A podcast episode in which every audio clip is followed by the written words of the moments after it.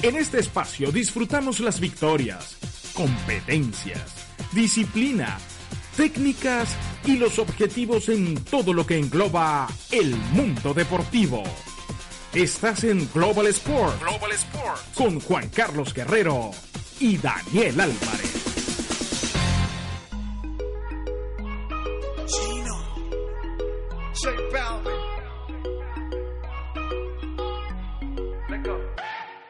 Te dijeron que soy el peor y que vas a sufrir por mi amor, todo eso es cierto. ¿Para qué te miento? ¿Para qué te miento?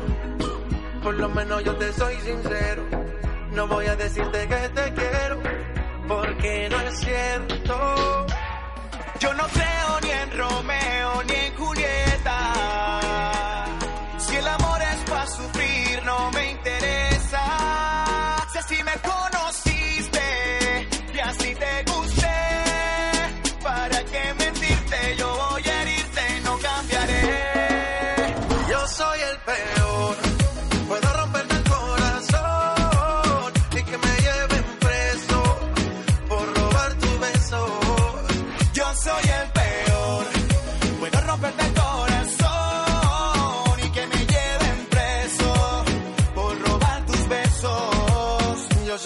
Se va y no sabe cuándo llega, el que te vuelve loco y con tu mente juega. Conmigo te acuestas, pero no despiertas. Yo soy el que se olvida de tu cumpleaños, el que te da placer, pero que te hace daño. Aunque quieras dejarme, vuelves a mi lado.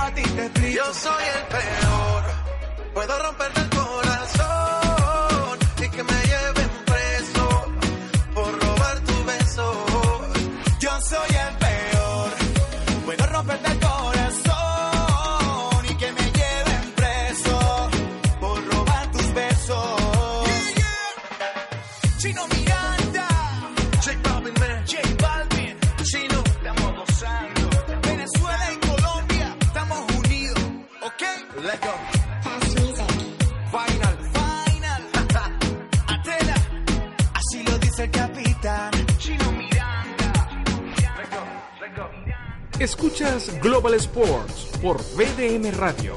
Contenido global para rediseñar tu mente. And Rojas drills one left field. Back is Gardner.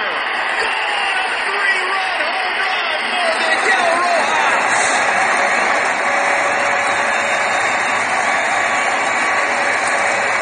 Number 10 for Miggy and the Marlins are in front.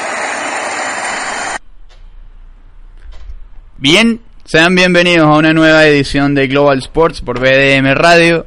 Hoy con un programa bastante especial. Eso que escuchaban era una narración de Paul Severino en un juego de los Marlins que fue este, este año contra los Yankees.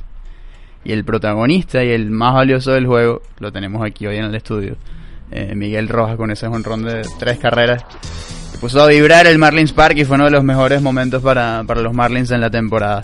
Con eso arrancamos el programa del día de hoy con Frank Carreño en los controles, Isabel Hernández en la producción, Lucía Tobar en la dirección general y en los micrófonos, Coquito Santoro, Miguel Rojas que también va a estar ayudando a, a conducir el programa y por supuesto Daniel Álvarez quien les habla. Así que bueno, nada más, no hace falta más introducción para, para Miggy que nos acompaña hoy porque vamos a hablar con, con nosotros de todo, de ti y además también con buenas noticias para ti, para, para el equipo de los tiburones.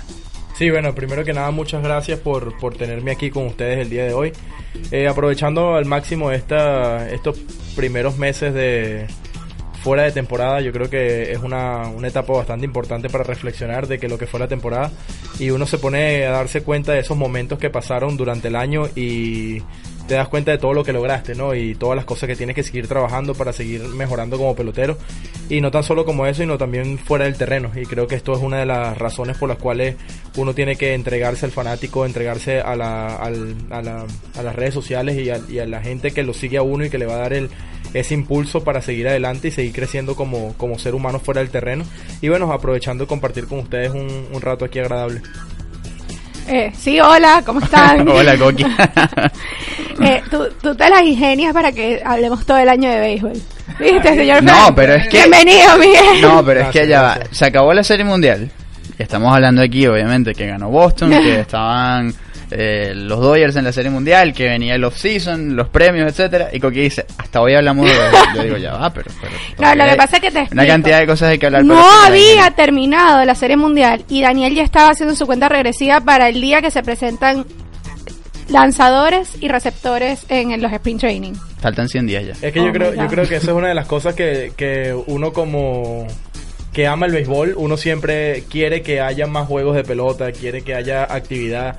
Y bueno, esta, esta, esta parte de la temporada es muy importante, sobre todo para ustedes, los comunicadores sociales, porque es donde, donde viene el hot stuff, que, que, que es una cosa muy importante, eh, sobre todo al nivel de grandes ligas, que es donde vienen todos esos cambios, esas firmas de free agent, y creo que hasta para mí, para mí es emocionante. El año pasado yo estuve El entrenando. año con- pasado no dormimos. no, es increíble. Yo, ¿Qué iba a yo- pasar? yo entrenaba con JD Martínez y, y- y me daba cuenta que ya estábamos prácticamente en febrero. Era como el 10 de febrero y estábamos bateando un día. Y yo le dije, ¿dónde será que tú vas a jugar este año? Y mira, fíjate cómo terminan las cosas. eh, termina siendo campeón mundial y muy contento por él. Y, y yo creo que por eso es que es tan, tan emocionante esta parte de la, de la parte. de Es la que temporada da mucho de qué hablar, sobre todo porque además vuelan rumores de por todos lados. Eh, y de la noche a la mañana, de repente alguien dice, mira, tal equipo está interesado en, en tal jugador y al día siguiente sale que el, el gerente de ese equipo diciendo no hemos mostrado jamás ningún interés y después pasa una semana y termina firmando con, con ese equipo. Mike Petria, lo de MLB, decía que fuente.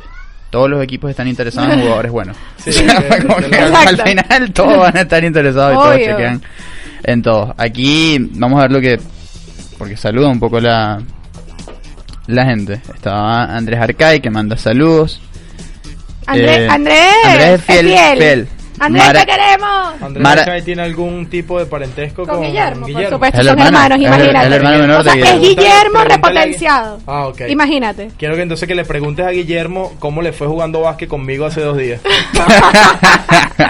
Ah, por ahí vimos una foto, ¿no? Hicieron una recolecta. Ah, bueno, eso, eso fue una, una cosa muy bonita que estuvimos este, compartiendo. eh, Una, una caimanera solidaria lo llamaron la gente de, de Villa de Cura en, en Maracay para recoger fondos para la gente allá. Yo creo que este, el interior del país es el que se ve más necesitado.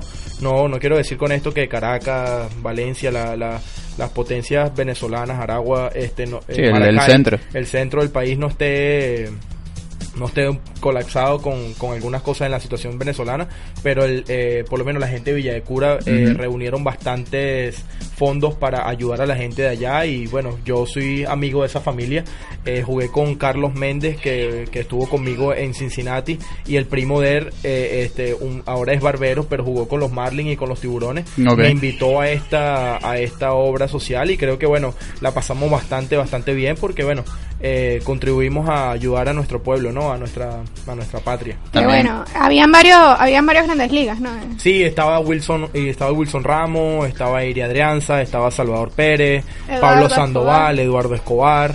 Si se me olvida uno que me disculpen. Este, Ramos está- bueno, Ramón ya- ya. Flores. Eh, No, había, varios. ahí. también al ex integrante de la banda Guaco, que ahora muy, muy, ah, muy productivo. A Ronald. este, a Sí. Ronald Borjas. Ujú. eh, estuvo Y varios compartiendo con músicos también, ¿no? De, Sí, de la banda de este, Ronald. Y varios comediantes venezolanos también. Y bueno, eh, pasamos un rato bastante agradable y no tan solo para nosotros, sino para la gente de, del sur de la Florida que siempre nos apoya y apoya a los Marlins. Eh, me hicieron sentir como el, el favorito, el de casa, porque así no sea yo eh, de repente la estrella más grande que había en ese grupo, este me hacen sentir como que como que bueno, yo soy Claro, porque eres aquí y te siguen Claro. en casi todos los días. También está en sintonía Mara Roldán, de nuestra compañera de BDM Radio, de Sin- del programa Sin Filtro, que viene hoy a las 5 de la tarde. Eh, Armando Arocha, también muy fanático de los tiburones. Andrés dice, no creo que le hayas ganado Miguelito, saludos. ¿Cuándo estás aquí? Eh, los quiero Danielito y mi coqui. Eh, ya, anunci- ya anunciamos ayer. Eh, ¿dónde, sí. dónde vas a estar? El 19 de noviembre. El viajas a- 19 de noviembre estoy viajando a Venezuela, eh, muy contento y feliz porque por esta gran oportunidad que se me presenta otra vez. Tenía ya eh, alrededor de dos años de no ir a mi país, ya tengo ya casi dos años que no veo a mi papá, a mi hermano y a parte de mi familia por parte paterna, gracias a Dios por parte materna han podido venirme a ver aquí jugando en, en- en Miami. Pero más que, más que compartir con mi familia, bueno, eh, lo que ha sido tradición para mí, religión, que es jugar con los tiburones de la Guaira, lo extrañaba mucho.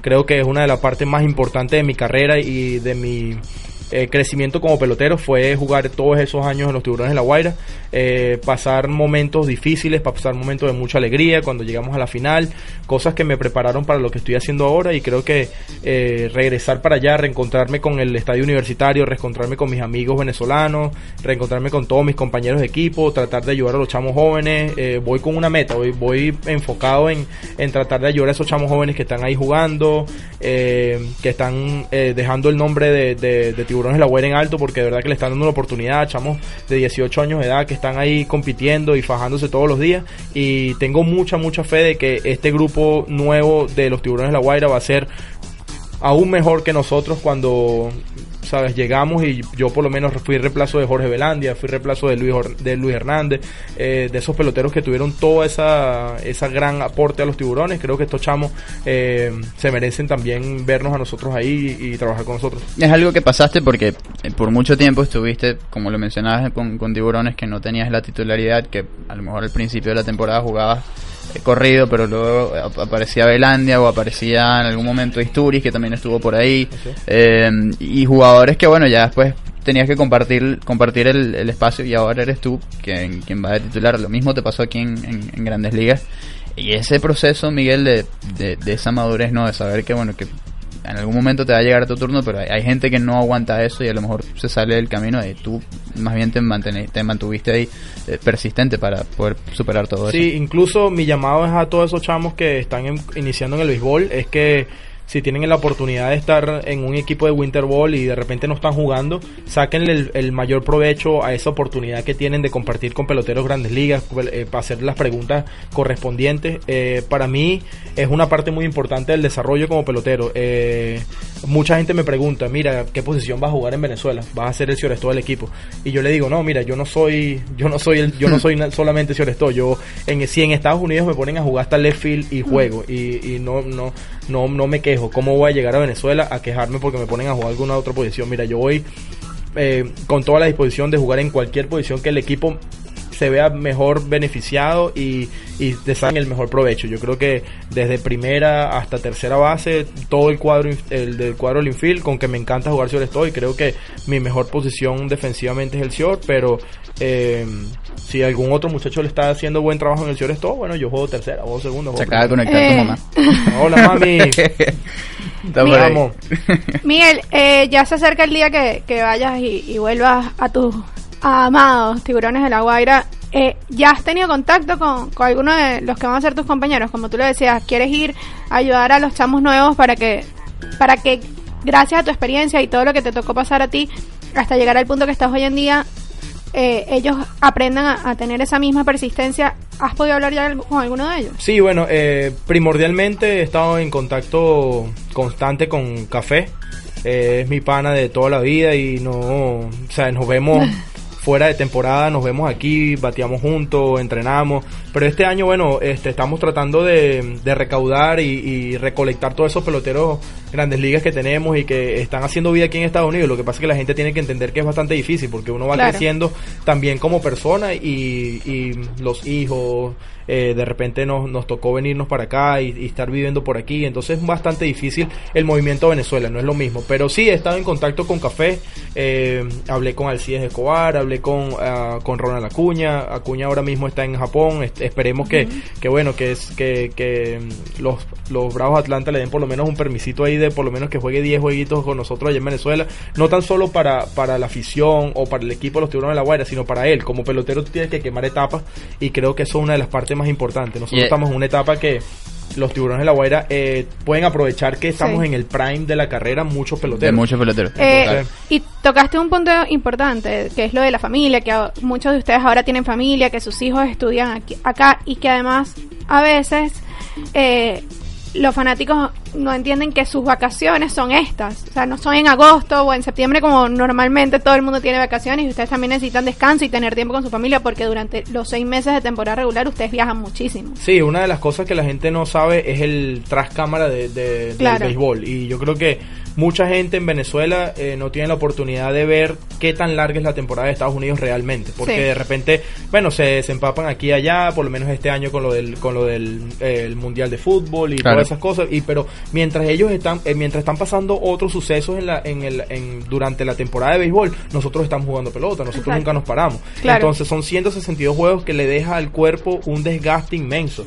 Y para, para que un pelotero de grandes ligas, que haya jugado prácticamente todo el año, esté allá desde los primeros días, eso hay que admirarlo y hay que... Sí. Y si, bueno, el que decida jugar 15 juegos, 20 juegos, yo lo eh, siempre he hecho el llamado de que el fanático debería más bien aprovechar que tiene la oportunidad de ver un pelotero que está jugando en el mejor béisbol del mundo en al frente de sus narices prácticamente y, y con esa oportunidad que de repente no tienen todo, de repente Y la- una cercanía que no se tiene aquí. Exacto, entonces yo creo que el, el- el venezolano es mucho más que le va a dar la mano al fanático, que va a compartir, Claro. que va a dar un, un- un autógrafo eh, directamente y yo creo que eso sobre todo los niños lo pueden aprovechar y para mí este esta será una gran oportunidad para regresar al país y, y- y darle alegría, si Dios quiere, a los tiburones de la Guaira.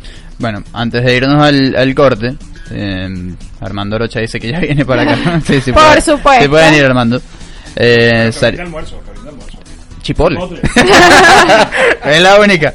Sarita Cerfati también en sintonía, Héctor Larrazal, Juan Carlos Rodríguez dice que eres un chamo bastante humilde, que continúes así. Ramón Armando, la Zamba, que obviamente le- es guairista, pregunta que qué sobrenombre le tienen a Café en el Club Sí, por favor, nos han hecho esa No sé pregunta. si- no, se puede café le decimos la llorona, la sayona. Lo- ahorita café es que está agarrando un poquito de músculos y cuerpo y broma, Sí, pero ustedes pero- tenían que ver hace seis años. Café En estaba recuperándose, estaba. eh, sí, estaba recuperándose una, de una lesión en las rodillas.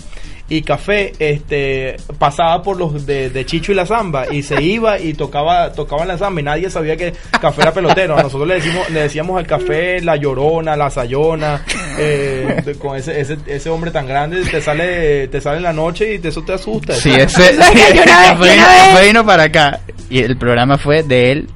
No hicimos cortes casi, uno solo, porque Café no paraba de hablar. Yo, yo una vez me tocó entrevistarlo haciéndole video y tuve que subirme una silla para poder... Sí, no, Café es una, una persona ejemplar en, en los tiburones de la Guaira y creo que gracias a, a, a él, a lo que fue su padre en los tiburones, a lo que está haciendo Teodoro, que me encanta su forma de Tremendo, juego, estoy, estoy muy, emocio- muy, muy emocionado porque él recibe una nueva oportunidad, porque de verdad se le ve que está poniéndole bastante ánimo y todos necesitamos... Siguiendo el ejemplo del hermano. que Todos lo- merecemos una segunda creo que oportunidad. Es muy importante.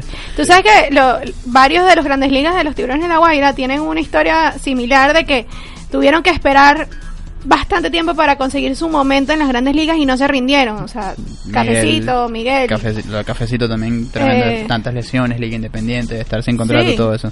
Eh, Maru Gamboa también. Ah, sí, vale, mi cuñadita. Maru, Ali también estaba por aquí, dice que la voz se le hace, se le hace familiar. Él estaba, dice que cuando le ganas en play. Compadre, el compadre todavía no me ha ganado un, un juego de PlayStation. Y sigue- que lo y compré. si- y sigue ¿Pero qué, juega, qué juegas en PlayStation? No, yo a mí yo yo soy deportista y yo creo que me gustan mucho los deportes y, y juego es básquet y béisbol, no no no pierdo el tiempo con más nada y de verdad no no sé, no esos juegos de de, De guerras y tiros cosas de, así, a mí- mí tampoco. Fortnite, de, de Qué eso, bueno, no, qué bueno. Ah. no le he dado, pero este cuando tengo oportunidad, este el mejor am- mi mejor amigo que de Venezuela que me está visitando, este tengo dos mejores amigos en, en Venezuela que crecieron conmigo, eh, Richard y José Carlos. José Carlos ahora mismo está en Italia eh, esperando un niño, eh, le mando mucho cariño, pronto nos vemos, pronto estamos juntos. Y bueno, Richard tampoco, ese otro que, que cada vez que viene se lleva su, su dosis de derrota en PlayStation. Bueno, con eso nos vamos a la primera pausa y ya venimos con más en Global Sports. ¿Qué viene, Frank? Porque la, el playlist hoy lo armó el señor Rojas. Mala mía. Mala mía. Ajá. Que también era, eh, Era una de mis walk-up una song walk-up durante song, la ¿no? temporada, sí. Mala mía de Maluma.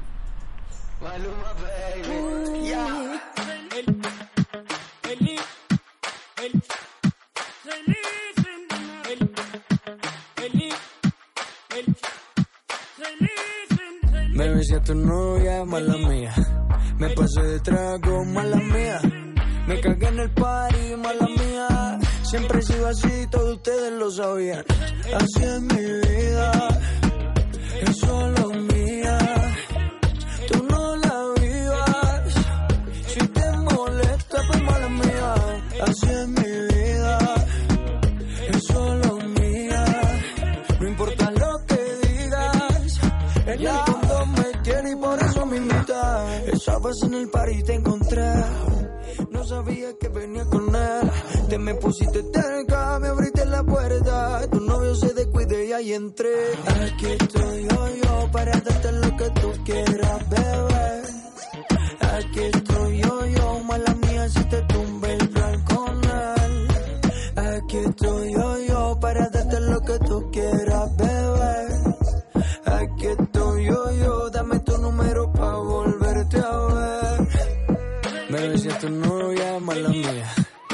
De trago, mala mía. Me cagué en el party, mala mía. Siempre he sido así, todos ustedes lo sabían. Así es mi vida, es solo mía. Tú no la vivas. Si te molesta, pues mala mía. Así es mi vida, es solo mía. No importa lo que digas, en el fondo me quieres y por eso me invitas. Para darte lo que tú quieras, bebé. Aquí estoy yo, yo, mala mía, si te tumbe el plan con él. Aquí estoy yo, yo, para darte lo que tú quieras, bebé. Aquí estoy yo, yo, dame tu número pa' volverte a ver.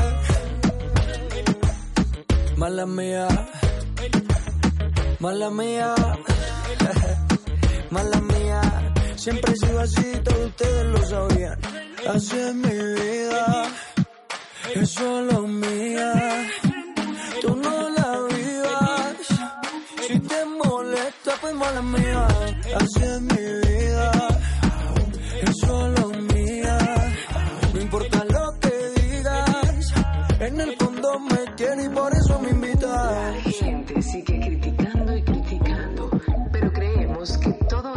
es mentira. A eso le llaman pura envidia. En el fondo me quiere y por eso me imitan. Regresa la acción con Global Sports por BDM Radio. Contenido global para rediseñar tu mente.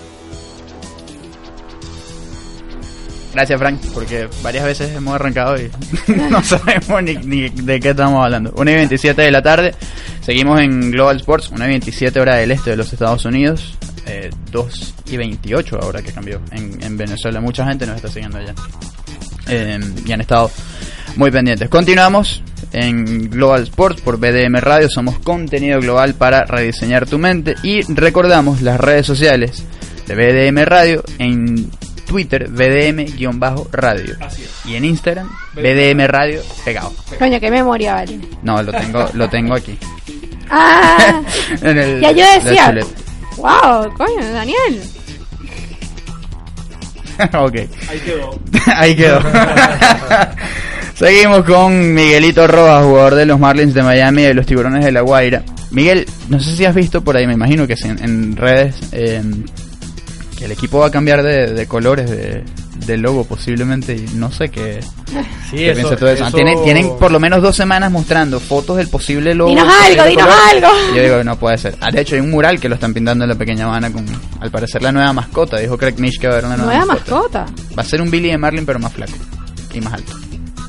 Sí, bueno, lo que yo lo que yo sé es lo que leo también por, por Twitter, me entero cuando hacen los posts, igual de emocionado estoy yo, pero de verdad que en lo personal, eh, muy feliz porque es mi color favorito, ese azul siempre, no sé si se acuerdan una esas camisas antes con, con el con el logo actual que todavía no ha cambiado.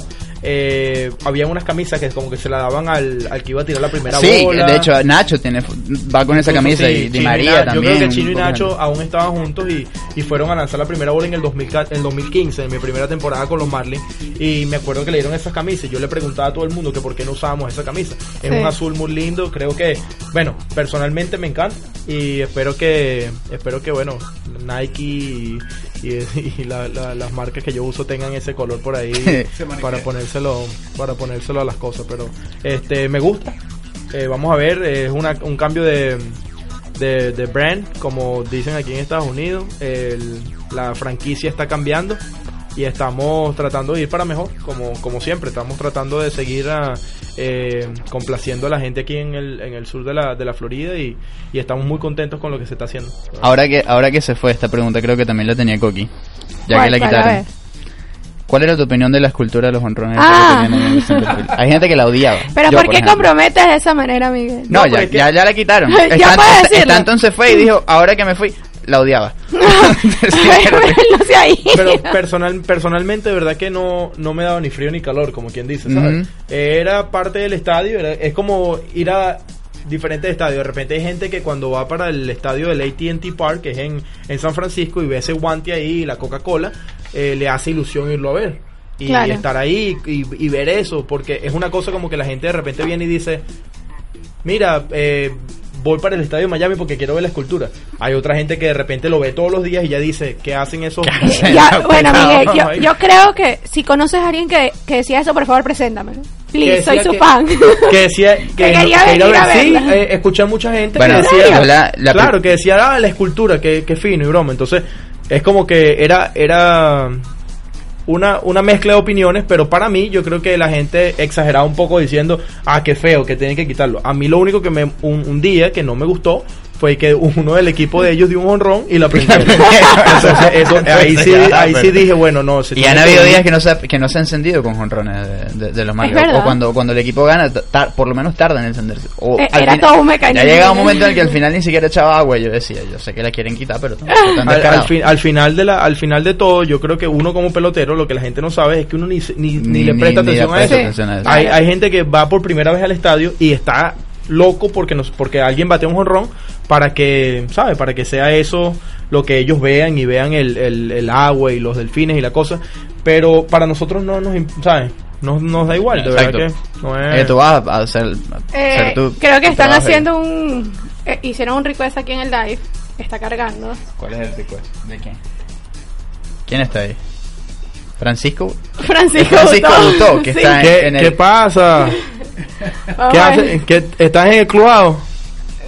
Bueno, hay que ver si el que internet... ver si el internet en Venezuela el lo, internet lo ya lo permite. permite, pero bueno. Pero por ahí está Francisco Buto que acaba de hacer un request para, para entrar en una solicitud. Tengo, solicitud. sí, tengo, tengo tiempo que no veo a Frank en el mismo Clubhouse. Me acuerdo que la única vez que hemos jugado juntos, no sé ni siquiera si él se acuerda, jugamos juntos con los Toros del Este en Dominicana. Wow. Sí, eh, eh, bueno, como estamos hablando, Eso uno fue como en el 2013, 2014. 2000, 2013. Más o Después, menos. después que la, la Guaira llega a la final en el 2011-2012, Ajá. en el 2013 nos eliminan temprano y este estoy jugando yo en Venezuela, nos eliminan y empiezo mi preparación para venirme para Estados Unidos. Claro, y me llaman los, los los toros de los toros del este de Dominicana que necesitaban un señor que si podía irme, yo estaba no, no estaba ready físicamente para volver a ir a jugar y, y me fui de una vez, ¿sabes? Dije, bueno, vamos, vamos a, vamos a echarle pierna y, y allá nos vemos. Bueno, cuando llego allá, está Fran, está, bueno, René Rivera, me acuerdo que era, era este importado de ellos ya, y me dicen, eh, René, le pasa, le, le, le pasó algo en la rodilla, y me dicen, ¿no conoces un, un catcher por ahí? Y llamo a Miguel González, A también de la, a Bam Bam, a- de los tiburones, y lo llamo y le digo, ¿qué estás haciendo? Y me dice, estoy en Margarita no quieres venir a jugar, vente para acá. Y ya estaba, bueno, estaba, estaba Francisco que este, compartimos ahí. Fue la única vez que habíamos jugado como, como compañeros de equipo.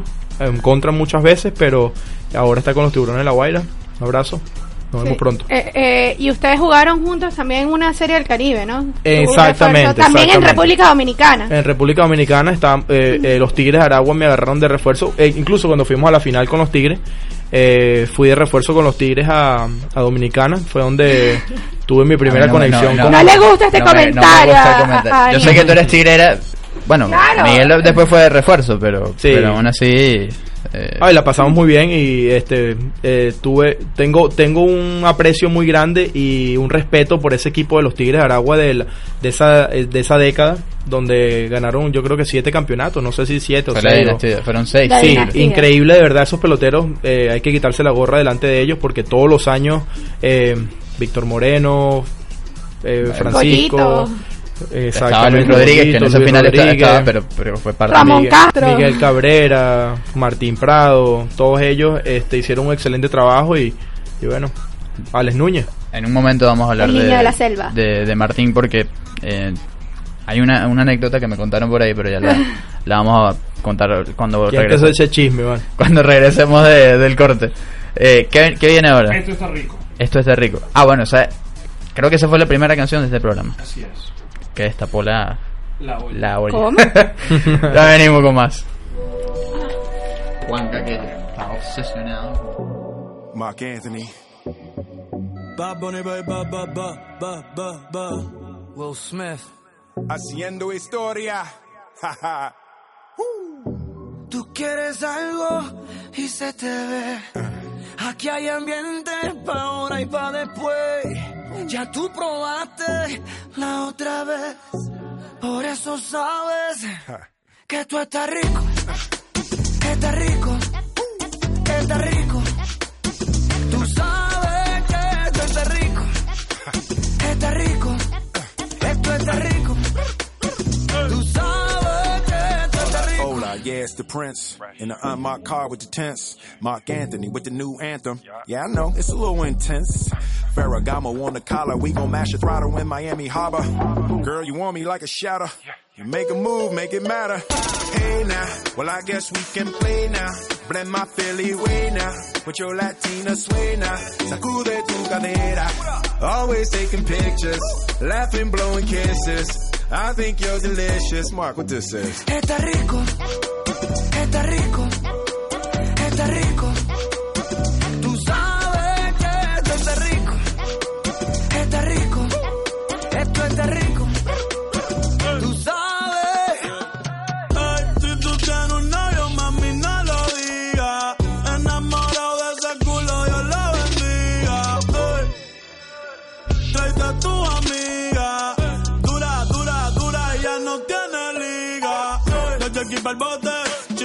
Con el booty bien grandote. Me lo hace ricote, me pone bellaco y hace que se note. Échate el spray, vamos para la sombra, que hoy te va a hacer las de Grey. Si quieres te echo otro, pero dame un break, que esto está rico. Está rico, esto está rico. Tú sabes que esto está rico. Está rico. Esto está rico. Va a poner,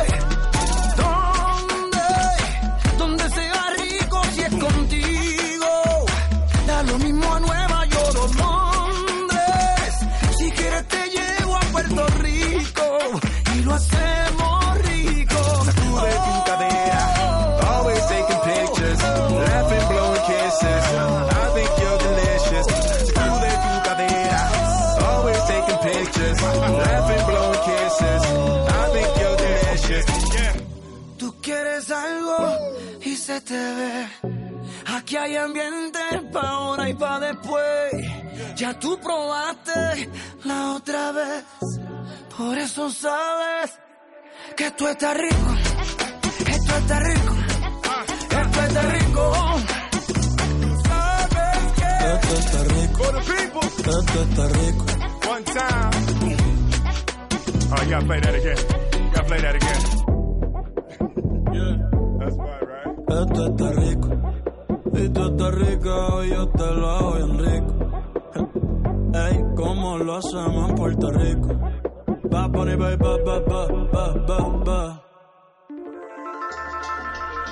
Porque el deporte como la vida es una carrera de resistencia. Escuchas Global Sports por BDM Radio. Contenido global para rediseñar tu mente. Tres. 1 y 39 de la tarde, hora del este de los Estados Unidos, 2 y 39 en Venezuela. Eh, continuamos en Global Sports por BDM Radio y aquí nos saluda Hola mi amor, te amo y Aaron también. Dile que lo quiero mucho y que los animalitos los esperan para su cumpleaños. Mariana Gamboa, que es la, la esposa de, de Miguel y amiga de la casa, por supuesto. Y precisamente la, la anécdota de, de- de Martín, y es me, me la contó Mariana en un día que estaba.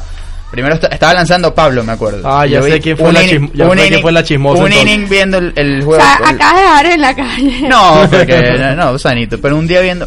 Un inning viendo el juego con el papá de Pablo López. Ok. Un vacilón. Ah, tú me has hablado de. Mi hijo, tenés que lanzar la curva, que se no te la va a batear. Y así. Y otras cosas en maracucho que no puedo decir. Ok. O en Zuliano, porque él es de Cabima. Y después. La gran estaba, Cabima. Estaba tu familia y. a Mariana me cuenta la anécdota de que cuando tú debutas con tiburones es con un bate de, De Martín de Martín Prado. Y, y es las casualidades de la vida porque hace tanto tiempo y luego vienes acá a Miami y compartes con, con Martín y son dos líderes dentro de ese clubhouse. Sí, bueno, para mí eh, fue bastante eh, emocionante conocer a Martín porque fue un- sie- siempre fue un jugador que yo seguí.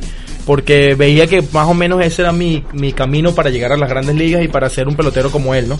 Cuando Martín llega a las grandes ligas con Atlanta es un utility, muy eh, un pelotero muy muy bueno jugando diferentes posiciones, un bate que se desarrolló, que no era de repente un bateador tan tan tan bueno como cuando llegó a Grandes Ligas, pero se fue desarrollando y por su trabajo, yo creo que es uno de, las de los factores más importantes y lo que me ha inculcado más a Martín, ma- Martín a mí es que el trabajo siempre lo puede todo, ¿no? Y cuando yo estoy en Venezuela, sabes que uno cuando está recién firmado no tiene muchos bates y esto, tenía un amigo que eh, practicábamos juntos en una academia y me dijo, mira, yo, eh, yo tengo este bate, vamos a usar los dos. Entonces cuando veo el bate, el chamo jugaba con los Tigres, estaba en la paralela de los Tigres y Martín siempre ha sido tan generoso y tan bueno con todo el mundo que él repartía sus bates cuando venía de Estados Unidos y broma y regalaba bates aquí, bates allá y este bate era de Martín Prado. Vienen y a los dos días me llaman de los tiburones. Mira, eh, estás en los teques, sí. Eh, vente para Caracas que eh, Carlos Subero te quiere ver aquí, que era el manager de los tiburones en ese momento. Yo no tenía bate, entonces conchale, uno no sabe porque en ese momento uno bateaba con bate de bambú, que era como que uno solo por academia, entonces todo el mundo usaba el mismo bate. Y no había viajado todavía a Estados Unidos y bueno, me vine y le dije, oye, ¿me puedes prestar el bate de Martín para llevármelo para, para Caracas? Entonces sí, me llevé mi bate para Caracas y él, a los dos días estaba debutando con el equipo grande en un playoff que ya, ya, ya no tenía el equipo chance de, de, de pasar la final. Me metieron a jugar y bateé con mi bate Martín. Mi primer game profesional fue con, con el bate de Martín Prado. Yo estaba ahí y me acuerdo la, la primera impresión de la, la- la mía de, de Miguel cuando yo tenía que 12 años, 13 años más o menos. Y todos estábamos como que... ¿Tienen? saquemos cuenta cuánto teníamos nosotros. no, gracias. imagínate. Pero, pero bueno, ahora te vemos eh, aquí, es algo que personalmente nos, nos llena de, Eh, de muchísimo orgullo. ¿Ibas a decir algo? Sí, eh, Miguel, tocas el, el tema de Martín y lo generoso que es. Yo, bueno, pude compartir muchísimo con él en los Tigres de Aragua y, y- y sé de lo que hablas también. Eh, este año, con la nueva llegada, de, con la llegada de los nuevos dueños a los Marlins, finalmente se está viendo que los Marlins están haciendo un esfuerzo para integrarse con la comunidad latina. ¿Cómo ha sido para ustedes este cambio y qué, qué planes tienen? Ya está lo de, lo de lo del 305, eh, eh, La comunidad la comunidad 305. 305. Este año hubo muchas más eh, noches de herencia latina. Pero, ¿qué significa para ustedes que los Marlins finalmente, ustedes como, como jugadores latinos, que finalmente un equipo que esté en Miami esté tomando en cuenta más nuestra comunidad? Sí, se puede sentir eh, todo lo que viene desde arriba, desde la gerencia, es, es eso, ¿no? Es eh, atacar esas tangentes que están aquí en Miami, que somos tantos eh, latinos eh, con ganas de, de, de agruparnos y de, de ser una sola familia. Creo que eso es una de las razones eh, más importantes de esta nueva gerencia, de este nuevo grupo que está encabezado por Derek Jeter, eh, Bruce Sherman y aparte también trajeron a, a Chip Bowers, Chip que Bowers, creo que es una, una, una pieza fundamental, viene de ser eh, creo, no, no sé si GM o presidente de Era- operaciones en... Era gerente de mercadeo En Golden de, de State. Golden State Warriors. Y ha sido una, yo creo que muy bueno porque están tratando, así ellos sean muy americanos, están tratando de adaptarse a lo que es Miami. Yo creo que eh, escuché o leí un poco hace poco a Jeter decir que es- ha pasado un año de lo que está aquí en Miami y se ha dado Sí. cuenta lo mucho que ha tenido él que, que aprender un poco más de español, tener que comunicarse y él sabe la necesidad que tiene esta ciudad de tener más peloteros latinos y mira, este internacionalmente ya hicieron un gran movimiento que para mí estoy muy muy feliz y, y creo que muy entusiasmado de ver no, no tan solo jugar con él, sino que ver cómo va a ser su desarrollo aquí en los Estados Unidos, los hermanos Mesa y creo que eso es una de las cosas para nosotros más importantes, Claro. que se ve que están apoyando al latino y están apoyando al latino aquí en Miami, que es una de las cosas que, que creo que tienen que atacar, porque eh, aquí hay muchos latinos que seguro van a ir al estadio, muchos cubanos que están aquí, cuando ahora que vean, mira, Mesa, no tan solo por lo que es el, eh, eh, el chamo, Víctor Mesa, sino por lo que fue su padre, fue el padre en, para- en Cuba. Cuba. Y, y creo que toda esa gente se va a sentir muy identificada con este, con este movimiento. Eh, y personalmente, Miguel Rojas, ¿estás pensando en hacer algo tipo lo que hace Martín Prado con los estudiantes y eso? ¿Tienes planes de, de Sí, algo? tengo, tengo un plan, pero es un poco más personal. Todavía no sé si la, eh, la organización, por supuesto, va a estar involucrada. No tengo mucho detalle todavía, pero quiero eh, personalmente tener una, una fundación. Eh, luego de, de tener esta fundación, estamos ahora viendo cuál va a ser el proyecto. Si va a ser un, jue- eh, un torneo de ping-pong, un torneo de wiffle ball, un En torneo eso gano de yo. lo Si es ping-pong, yo gano. Él fue campeón de Este, ping-pong, por si acaso. No, sí, yo, yo, gano. yo jugué, yo jugué ping pong cuando estaba, cuando estaba chamo, era mi tercer deporte, pero era uno de los que mejo- era, era mejorcito, porque yo siempre he tenido mucha habilidad con las manos y, y creo que ping pong fue una de las partes que, una, una de la, una de las partes de que me ayudó a ser tan buen señor estoy, y creo que eh, eh, sería bueno hacerlo de eso. Eh, puede ser también wiffle o puede ser algo que traiga a los niños y bueno, también queremos ayudarlos a los animalitos familiarmente. Yo creo que es una cosa que tenemos ahí, estamos estamos trabajando en Porque eso. te Qué hemos, bueno. te hemos visto con Aaron que lo llevas a zoológicos, a, a un programa que te hicieron la gente de Fox Sports especial con... Sí, ha sido, con ha sido eso. coincidencia, es increíble, pero ha sido, ha sido coincidencia. Me, me, me llega de los Marlins y me dicen, mira, vamos a grabar esto en un, en un zoológico, ¿será que tienes disponibilidad? Van a hacer una horita nada más. Y le digo, no, mira, yo contento porque mi hijo ama los animales, mi esposa ama los animales, vamos y compartimos. Y, y bueno, él fue el que salió más emocionado ahí dándole comida a las jirafas, viéndolo a los elefantes, lanzándole cositas a los chimpancés, a los monos. Eso fue de verdad que muy bonito. Para- Ay, pero el otro mono no le cayó muy bien cuando te pusiste la máscara. Ay, El- el- niño, cuando lloró, pobre, Salió sí. llorando. Pero te iba a preguntar por eso, Miguel, la tapa de, de papá. Porque muchos conocen la tuya en el, en el terreno eh, por todo lo que has hecho, pero también la tapa de papá es algo que, que no ve, obviamente es algo también personal tuyo, pero ha sido lo más grande para ti, ¿no? Sí, no, completamente. Yo creo que ha sido eh, cambiar mi vida de, de- en todos los sentidos porque ya no es, ya no eres prioridad tú. Ya no es prioridad de repente tu esposo, ya es prioridad tu niño. Y es una de las cosas que para mí ha sido más bonitas en mi vida eh, tomar este rol, pero ha sido un rol apoyado. Yo creo que solo uno no puede hacer este rol, sino que eh, sobre todo en esta en esta posición donde estamos, ¿no? Que es jugar béisbol, eh, entregarlo todo. Si no tienes una persona al lado que te apoye y te diga, mira, si necesitas ir a dormir, vete al otro cuarto. Me acuerdo yo que este, todavía no teníamos casa propia. Nos fuimos a Orlando a trabajar con Martín Prado, por cierto. Y alquilamos un- una casa allá en Orlando por un por dos meses para trabajar en el off-season porque quería, bueno, ir a la temporada listo para jugar béisbol. Y estábamos recién, estaba Aaron recién nacido. Y me acuerdo yo que, bueno, esos son los días difíciles, donde los niños no duermen muchas horas y todo esto. Y bueno, tener la madurez, mi esposa, de decir, mira, sabes que vete al otro cuarto a que tú descanses porque es tu cuerpo, es lo que nosotros necesitamos para que tú sigas siendo eh, clave para nosotros y para nuestra evolución como familia. Y yo creo que es una de las cosas más importantes que he visto de ser papá, es que no se puede hacer solo, es un conjunto y es una familia.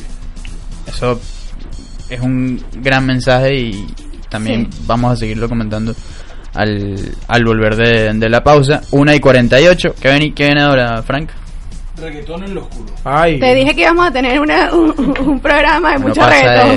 Sí, lo que pasa, lo que pasa es que bueno, eso, esta es mi, mi debilidad y eso es lo que yo escucho y discúlpeme la gente por, a- Pero ¿por qué te de tiene esas- que culpar? No, porque Ya hay algunas canciones que Bueno, tienen un Pero es que ya, ya hay gente, Mira, cuando yo he visto ya a mi mamá cantar, cantarlas y escucharlas en el carro y que ya no le importa. O sea, ya, ya, yo, ya uno dice, ya esto, ya, ya esa etapa se, se superó. Porque ya ese, no, que el reggaetón, no, no, no, no. Pero que ya está- diga, que diga la gente si le está gustando la música o no le está gustando la música y se la No, cambiamos. eso no se... No, no, no, no, no, no. no.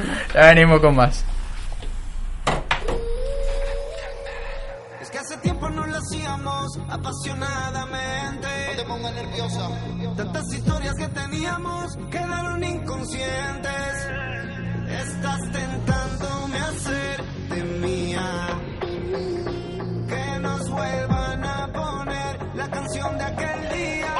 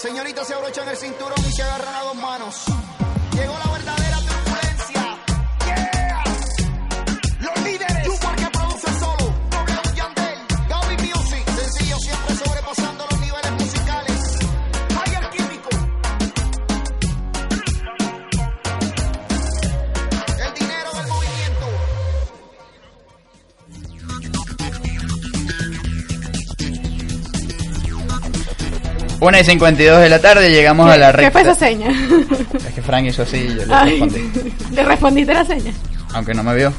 Mira, en el, béisbol, Ajá, tú, en el béisbol tú tienes que estar pendiente siempre de la seña. No, voy a cambiar el orden de la computadora aquí para vernos todos la cara. Exactamente. Porque ahorita no nos las dan mucho. Cuando, Cuando ah, está de vuelta. Ah, ok, no ok, pues. ok, ok. Hay que socializar. Hay que socializar, ver la seña. 1 y 52 de la tarde, hablábamos en el, en el corte eh, hubo gente que sí lo vio por, por el Instagram Live. Saludos a Bam Bam Belfort, Luis Belfort, tío, padrino, que por cierto tenía la oficina aquí en este mismo Cierto. edificio. ¿Verdad? Sí, sí. ¿Ya no? No, la- hace, casi, hace varios meses ya que la cambió, casi un año de hecho. Pero bueno, saludos a Bam Bam. Ayer estuvimos trabajando en Flamingo, por cierto. Qué bien. Un grupo argentino, Vi- Vilma Palma, creo. O Palma, no recuerdo el nombre, pero eran puros argentinos y eso era una, era una locura. Ellos bailan así, todos. Sí, y era, no, y hubo un momento en el que se creía el, el- la final de la Libertadores, el Boca y el River. Entonces como cinco personas montadas en los hombros y con las camisas así, yo digo, pero no estás en la bombonera, loco, pibe. Volvemos. Ay, ya falta poco. Ya falta poco, ¿eh? El, Ya el falta 10. poco. ¿A quién se le ocurre ponerle final un sábado? Bueno, Eso ya, ya es otro Ya, tema. ya, eso es otro Miguel, tema, Miguel ¿no? no conoce de fútbol. Tú no conoces de fútbol. No, incluso ayer Inciarte puso que el mejor de los de todos los tiempos metió un golazo. ah, por y entonces yo le pongo, es el GOAT. le pongo, ¿qué? ¿Por qué? Es el GOAT. Y me dice, ya no queda duda. Y bueno, me imagino que está hablando de Cristiano Sí, Ronaldo. ¿no? Pues, o la- sea- la persona más madridista. Del, que yo conozco. Fíjate que yo le hice una, una entrevista a Ender una vez. Y el Madrid estaba muy mal en la liga. Muy mal. Pero tenía chance de ganar la Champions, pero estaban ahí. Y yo le, venían de perder contra el Barça. Ok. El 4 a 0 en el Bernabéu hace un par de años. Y Ender estaba en el que se iba a jugar en Venezuela, que estaba a punto de ser cambiado a Atlanta y todo eso. Y yo le pregunto, y ya por último, Ender, para cerrar, ¿qué le pasa al Madrid que está tan mal? Me dice, mijo, pero no hablemos de eso, que venimos a perder con el Barcelona. Y andaba todo estresado por, Era- el, a, mí, por el a mí me tocó fue hacer la previa de la Champions con él, de la final de Champions del año pasado, y te podrías imaginar, ¿no? Tremendo. Claro. Aquello. No, el- Ese hombre, o sea, no había manera de que lo hiciera dudar de que iban a ser campeones. Miguel me pregunta, voy a contar esto, perdón. Adelante, Pero, adelante, adelante. pero yo le, le digo, Miguel, ¿a quién le das el mundial? Y me dice, Holanda. A Holanda. Y yo le digo, pero es que Holanda no clasificó. Bueno, Italia. Tampoco. Italia tampoco clasificó. Y entonces, pues que bueno, España por la familia esposa, mi sí. Y después me pregunta, ¿y Va- Va- eh, Van Nistelrooy sigue? Nistelrooy no va a jugar. Se retiró hace como 10 años. Miguel, eh, mejor no, no, no digamos más nada de fútbol. No, pero es que así empecé también en fútbol americano. Me preguntaron eh, cuál es tu jugador favorito y dije Dan Marino. Fíjate que el año pasado, en el último día de, de temporada regular, los Marlins estaban jugando en, en casa y estaba. Tú tenías a Levon Bell. Le'Veon Bell, sí. Y estaban jugando los, eh, los Steelers de, de Pittsburgh, que es el equipo en el que juega Bell. Y Miguel estaba en el clubhouse, pásense la Bell, pásense la Bell, Bell, vamos Bell. Y Bell ni siquiera estaba en cancha o en el terreno. Y entonces yo le pregunto a Harlan García qué estaba pasando. Yo le pregunto, Harlan, esto es todos los días. Él dice, él ni siquiera sabe de lo que está hablando. y andaba, andaba con eso. Pero Sí, entonces- cuando, cuando está jugando alguien de mi equipo, yo veo es el juego y me pongo bravo cuando no le pasan la bola al jugador mío. Entonces, es un problema porque la gente quiere ver su juego tranquilo y quiere disfrutar de lo que es el fútbol americano. Y no, yo lo que estoy es pendiente del jugador, Que y él- no me sé ni siquiera el nombre, sino que él veo por lo menos eh, el, de, el de Kenyan Drake, que es el de aquí de Miami, lo tengo en mi equipo. Que vamos arriba, Drake, vamos, vamos, hazme ganar. y es el 32. Entonces yo le decía a los muchachos que estábamos en el, en, en el estadio, le decía, mira, el, cuando llegue el 32, ustedes ligan que se lo tienen a él. El 32, A el mí, 32, el 32. al principio, el, el primer año que yo jugué fantasy de fútbol americano fue en 2012.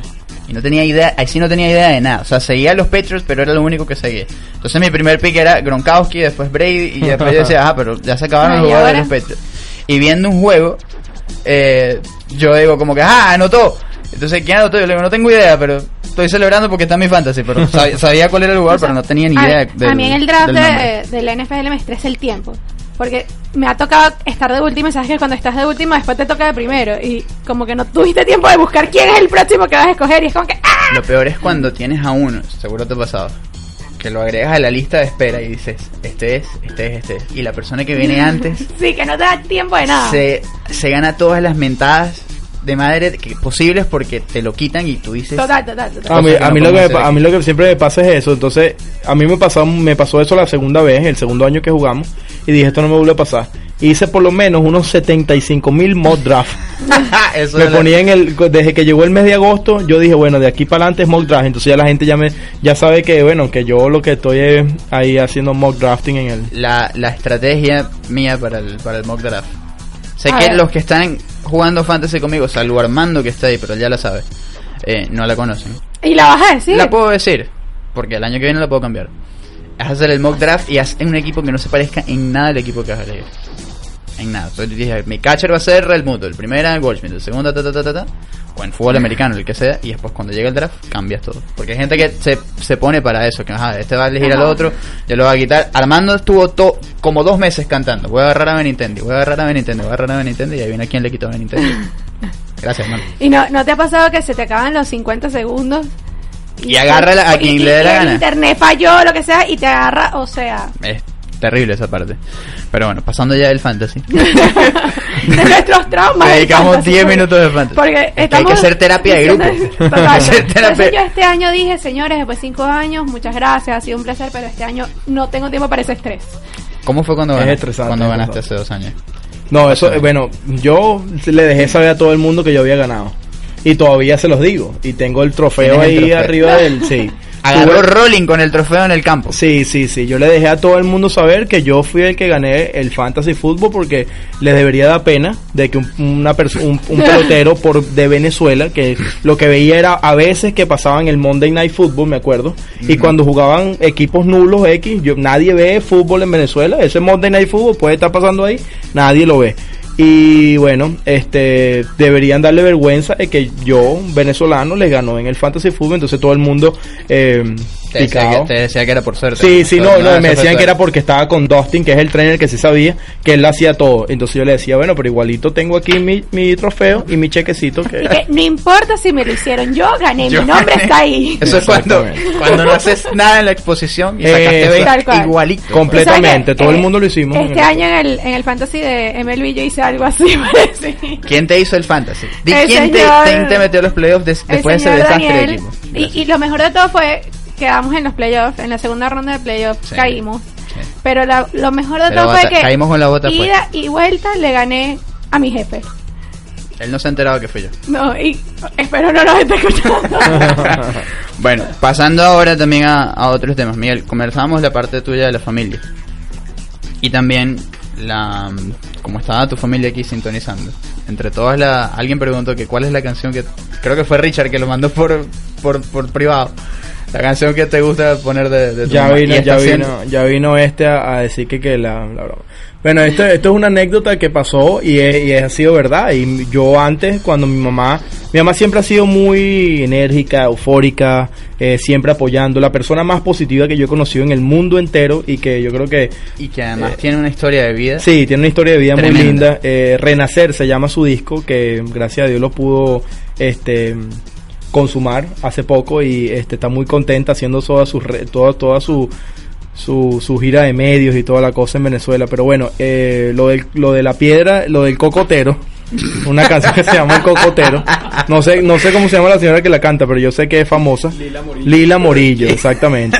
Entonces mi Se mamá están cayendo las agarraba- cédulas aquí. entonces, bueno, esta piedra tiró el cocotero. Mi mamá cuando empezaba, entonces llegaba y cuando estaban todos mis amigos, ella esperaba que estaban todos los, el- los peloteros del equipo reunidos y ahí es donde venía ella y entonces empezaba a cantar y Richard, que jugaba conmigo en la selección, este le decían, dale Norma, dale, canta ahí, canta, cántate, cántate la piedra. Entonces, entonces ella inventaba, una piedra tira un cocotero y todas estas ratas empezaban, tero, tero y yo arrecho, disculpen, Tranquilo, no pasa nada. Discúlpeme, discúlpeme, de verdad. Yo, es que eso, eso mismo es lo que sentía. Eso mismo es lo que sentía, para que ustedes vean, para que ustedes vean que, que eh, la, la cosa era en serio, es en serio.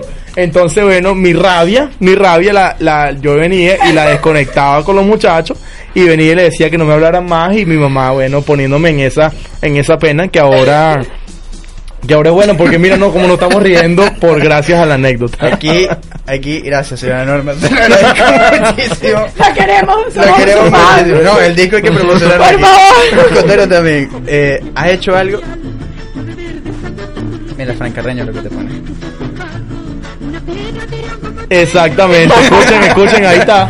Se, se lo un cocotero, pero, pero, me acuerdo de la cosa y eh, mira, mi mamá ahí está que no aguanta la risa. mira.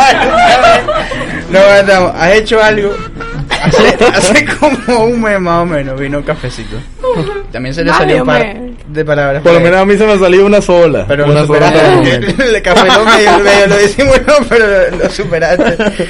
Y esto estaba, no, no, no, bárbaro. Miguel, ya estamos sobre la hora, ¿no? pero ya eh, finalizando, un mensaje para, para todos, porque además vas a jugar, han habido comentarios, unos de gente que se alegra mucho, otros no tan, tan positivos. Ya has estado ahí haciéndoles saber que bueno, que es un esfuerzo y que es algo que van a hacer ustedes por los fanáticos y es algo que hay que, que valorar el mensaje para no solamente Sí. para la afición de tiburones, sino también los que te van a esperar aquí en Miami después. uno, uno siempre trata de, de- de hacer sentir a la gente que, que puede conocer un poco más allá de lo que ellos ven en el terreno de juego, ¿no? Y es una de las cosas que yo he tratado de, de humanizar mucho eh, esta última parte de mi carrera. No es fácil, no es, no es, o sea, no es nada sencillo. Hay que, hay que poner todo sobre una balanza y hay que poner todo sobre, en, en perspectiva. Sobre todo el fanático de los tiburones de la Guaira es entendible. Porque los tiburones de la Guaira tienen 32 años que no ganamos un campeonato. Y la gente eh, se cansa, ¿no? Y, y ¿cómo se llama? Pero esos que tienen ese amor porque quieran que un pelotero juegue en Venezuela y quieran que todos esos peloteros que tenemos en una nómina tan tan plegada de grandes ligas no es fácil. Entonces, todos esos peloteros que hacen ese esfuerzo para por lo menos jugar 10 juegos, 15 juegos, lo que sea, un mes, eh, media temporada, la temporada entera, eso siempre hay que valorarlo. Y yo siempre digo, eh, hay, hay fanáticos que, que quieren mm, eh, el equipo que le vaya bien, pero hay veces que quieren que le vaya mal como para criticar. Eh, déjense de eso y nos vemos en Venezuela. Poco a poco vamos a seguir trabajando. Nos vemos pronto. Los quiero mucho. Y vamos para encima. Así es. Aquí dice... Ya, ya, ya. ya. ¿Quién más está tú como- qué hermoso. ¿Por qué cerramos el programa así? Bueno, Está bien, que- usted había- no. Había que mandar ese, ese No, mensaje. el de él sí, el de usted no. El mío, el de pa' encima. Claro, ¿Por qué no, puede de terminar así el Claro que programa. ¿Por sí, qué no puede terminar así? Si aquí estamos puro tiburón. Eh, Menos Franco eh, Magallanes. eh, los- Entonces- Ya va, ya va, menos Frank y... Y bueno, Coquito, pero Ah. es que son dos nada más. Richard, tú también eres güerita, ¿no? Obviamente, lógico. Armando. Y que diga lo contrario. Cuatro contra, contra dos. Era, Y cara- hay- hay era, cara- mayoría. era caraquista, convertido, al igual que ¿Eh? bueno, ¿Tú eres yo. caraquista también de Era, chiquito? Era, Tú- es verdad que el, el 19 tuyo es por Escútero. eh, por Marco bien. exactamente. Eso es algo que mucha gente quería saber también. Con eso llegamos al final, señor Frank Carreño. Bueno, Miguel, te agradecemos por, por tu tiempo, por las risas también. Cuando este, esto va a quedar grabado. Cuando usted se quiera reír, lo- va y lo escucha otra vez. La parte final. Todo, pero la parte final Pero, sobre todo. exacto. Coqui, ¿qué hay para este fin de semana? Este fin de semana, mañana viernes, finalizan las votaciones para el Balón de Oro de este año, con, al parecer, Kylian Mbappé liderando ahí. Mbappé liderando el balón de oro. Sí. Bueno, campeón del mundo. Campeón del mundo, lo que está haciendo.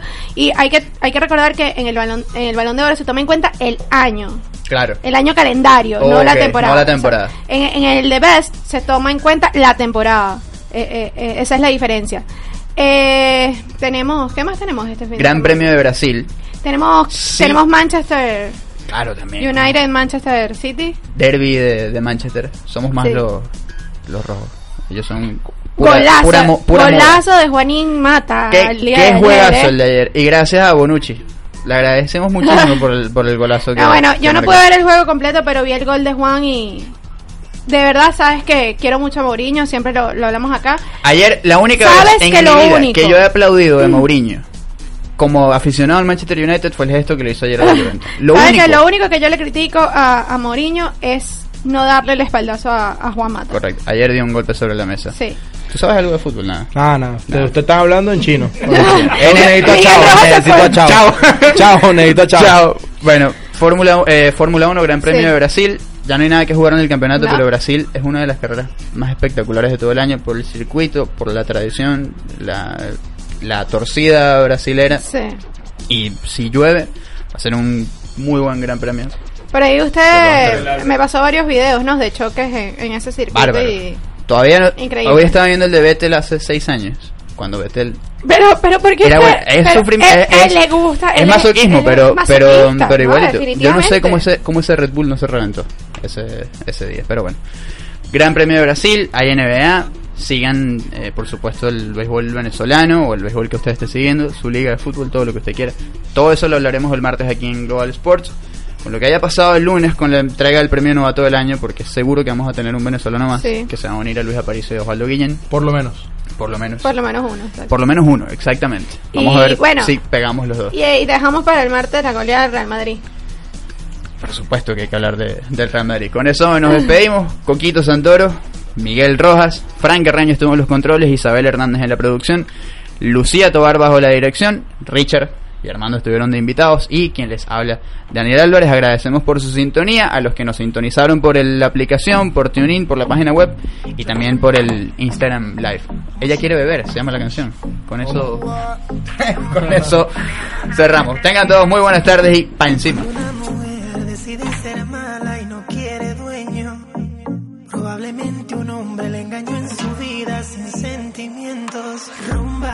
Lo enterró en la tumba. La mala tiene vida, la buena es la difunta. Ahora, al carajo la envidia de todas. Todo bolón que se le acerque ya lo ignora. Tan calladita que era la nena, ahora es candela. La veo cazando con 20 botellas, presiento un problema. Yo soy servicial con sus deseos. Si me pide como aquel y yo la me. No me gustan chamaquitas. Hago lo que la bebé le excita. Le falló y la traicionó. Ahora ella va a vengarse en mi cama. Ella quiere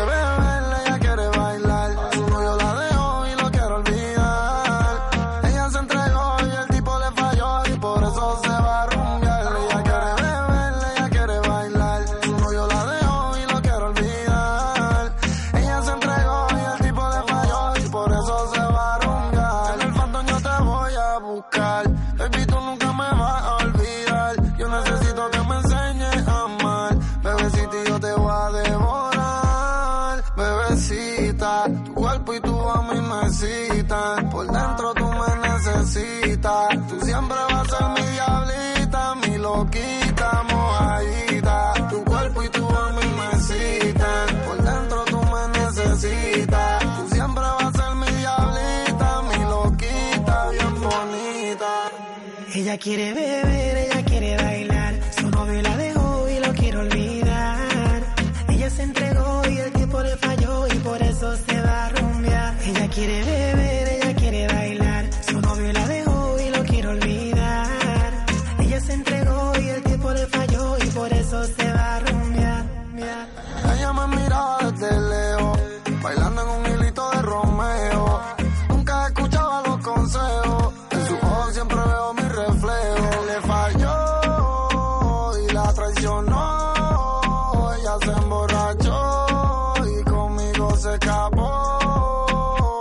escapó. Veinte botellas,